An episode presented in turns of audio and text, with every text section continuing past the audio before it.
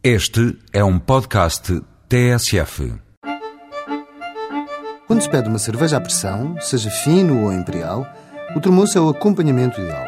Todos gostam de lhes tirar a casca com os dentes e consumi-los até ao fim do pires. Há um provérbio popular que diz que as palavras são como as cerejas, mas para uma boa conversa nada como uns termoços e umas cervejas. Esta leguminosa, demolhada e salgada, foi em tempos de crescimento espontâneo em Portugal. Eusébio, Pantera Negra, dizia com sabedoria que o tremoço é o camarão do povo, mas a sua tradição é bem mais vasta. Em certas zonas do centro do país, por exemplo, os tremoços eram oferecidos pelos noivos aos convidados quando anunciavam a boda. E até dão nome a uma terra.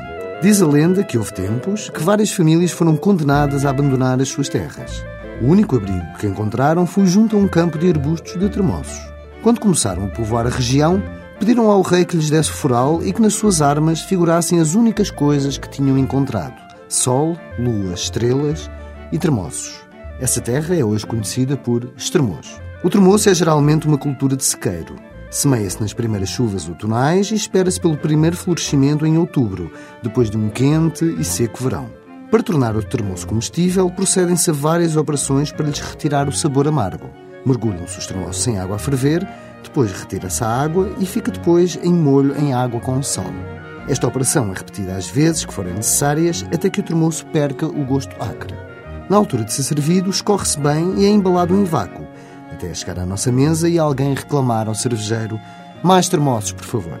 Até para a semana com mais produtos e sabores tradicionais.